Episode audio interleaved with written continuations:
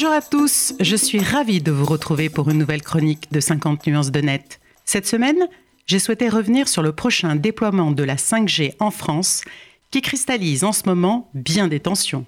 Alors que certains élus et citoyens réclament dans une tribune du JDD un débat démocratique sur la 5G, le gouvernement a décidé de passer outre et de prendre le tournant de la 5G pour la France. La 5G, c'est la cinquième génération de téléphonie mobile. Dans les années 80, la première génération permettait juste de passer des appels. La 2G, dans les années 90, permettait de mettre du texte et d'envoyer des SMS. La 3G, dans les années 2000, nous permettait d'avoir accès à Internet et d'envoyer des photos. Et la 4G nous permet aujourd'hui, avec notre smartphone, de regarder films et vidéos. La promesse de la 5G est celle d'un débit 10 fois plus rapide que la 4G, avec un temps de latence divisé par 10, une réactivité impressionnante qui permettra de faire émerger par des industriels des services et des usages inédits à l'aune d'une société du tout numérique.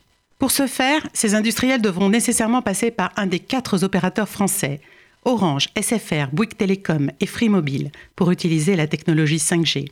Fin septembre, le gouvernement commencera l'attribution de nouvelles fréquences sous la forme d'enchères entre ces quatre opérateurs, avec à la clé une assurance pour l'État de récupérer pour ces nouvelles fréquences au minimum 2,17 milliards d'euros. Mais pour construire leur maillage d'antennes relais, ces opérateurs mobiles vont faire appel à leur tour à des équipementiers, le plus important étant l'équipementier chinois très controversé Huawei.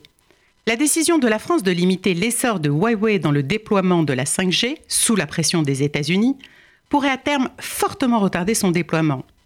À ce jour, 12 pays européens l'ont déjà déployé. Tel un village gaulois d'Astérix, la France reste à ce jour une des seules grandes puissances économiques qui ne soit pas couverte par la 5G. À l'instar du maire de Rennes, qui ne veut pas de déploiement de la 5G tant qu'il n'aura pas obtenu des garanties sanitaires et environnementales. Même si le gouvernement nous assure que la 5G est indispensable pour continuer à innover, reste que cette résistance à la 5G pose la question d'un réel bénéfice pour l'utilisateur que nous sommes dans notre vie quotidienne déjà très connectée, sans toutefois appartenir à la communauté Amish.